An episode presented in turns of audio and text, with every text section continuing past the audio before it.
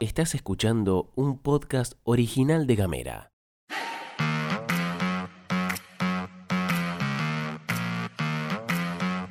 Hoy es lunes 22 de agosto y tenemos varias cosas para contarte. Se picó en la convencional, pero habrá nueva secretaría. Se viene blanqueo para la construcción. Manijas agotaron el álbum del Mundial en solo 24 horas. Bienvenidas, bienvenidos y bienvenides. Información Editorial. y buena onda. Las noticias en 10 minutos.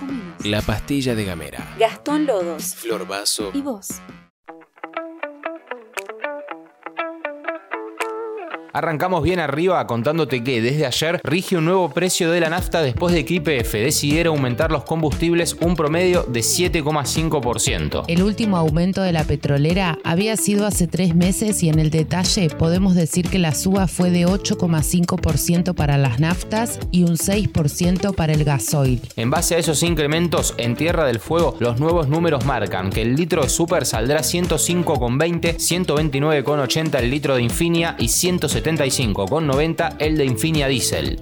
Hoy se retoma la actividad en el marco de la Convencional Constituyente de Ushuaia, en cuya comisión temática se están analizando uno por uno los artículos propuestos para reformar. La última vez que se juntaron fue el viernes, donde se alcanzó el consenso alrededor del artículo 30 y terminó por definirse que habrá una Secretaría de la Mujer, Género y Diversidades dispuesta por carta orgánica. Ese debate parecía llevarse bastante tranquilo, se habían alcanzado los consensos para que eso pase, pero al momento de trabajar en la comisión, la convencional Fadul pidió sorpresivamente que se incluyera el nombre Pionera Fueguinas para la Casa de la Mujer. Cuando decimos sorpresivamente lo decimos posta. Hasta se llevó la recriminación de otros concejales, incluso de su propia bancada. Al ver que la jugada generó malestar en vez de adhesión, Fadul dio marcha atrás con su propuesta. A partir de hoy a las 13 continúa entonces el análisis de los artículos referentes a competencias del Estado municipal, planificación, desarrollo territorial, carácter de las tierras fiscales,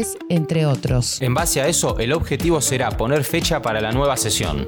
Finalmente, Sergio Massa oficializó la designación de Gabriel Rubinstein como secretario de Programación Económica. En la práctica es como el viceministro, que no fue anunciado antes porque debía resolver un tema familiar y disolver sus responsabilidades contractuales. Rubinstein se desempeñó como representante del Banco Central durante la gestión Lavagna y formó parte de aquellas negociaciones con el FMI. Además, se caracterizó por ser un furioso, agraviante le cabe también, anti-Cristina, faceta de la que se ocupó de plasmar en su cuenta de Twitter. En relación a esto, en las últimas 24 horas, el viceministro destacó la amplitud del gobierno de incorporarlo al equipo. En textuales palabras, a pesar de comentarios agraviantes de mi parte en redes sociales que no correspondía efectuar. Por otro lado, Massa también anunció en su Twitter que hoy se publicará en el boletín oficial la promulgación de la Ley de Incentivo a la Construcción Federal Argentina y Acceso a la Vivienda, que extiende por un año el régimen de blanqueo para la construcción. Esta ley propone que las empresas de la construcción hagan una declaración voluntaria de tenencia de moneda nacional y extranjera. A partir de eso se prevén beneficios impositivos.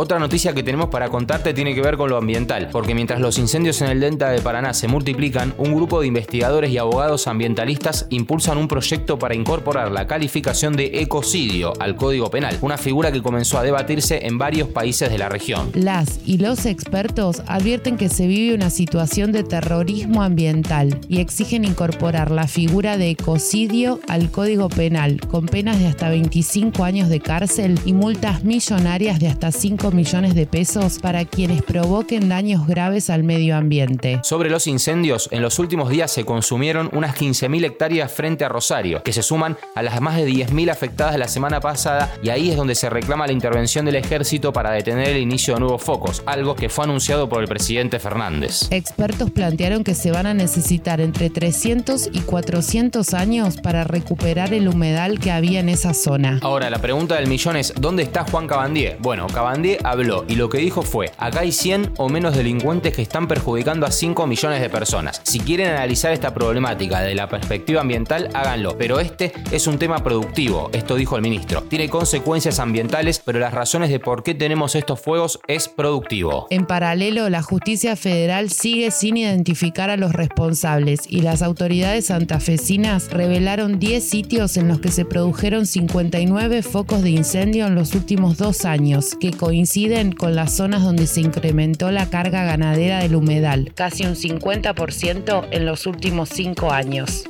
Otro tema para tener presente es que a partir de este fin de semana entró en vigencia la ley de etiquetado frontal. Los productos con excesos en grasas, azúcares, sodio y calorías de las grandes empresas deberán comercializarse con el sello correspondiente. Según la nueva ley, las empresas tampoco pueden ofrecer la participación en concursos, juegos, eventos deportivos o culturales junto a la compra de productos, y el Consejo Federal de Educación deberá promover la inclusión de los contenidos mínimos de educación alimentaria nutricional en todas las escuelas del país. Peace. Antes de irnos, una que sorprendió. A solo 24 horas de su lanzamiento, el álbum del Mundial Qatar 2022 se agotó en los puntos de venta de todo el país, al igual que las figuritas, según comunicaron desde la Unión de Kiosqueros de la República Argentina. Desde esta organización expresaron que en el transcurso de la semana reingresarán nuevas tandas y explicaron que el boom de ventas está motorizado por el Día de las Infancias. El valor oficial del álbum de papel del Mundial de Qatar 2022 es de 750 pesos y los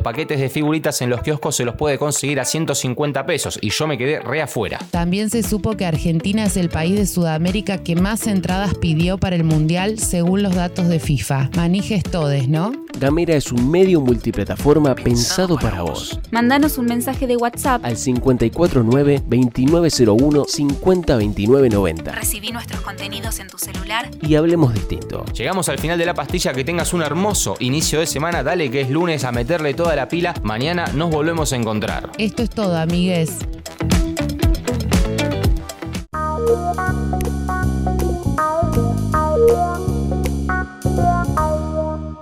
Estás escuchando un podcast original de Gamera.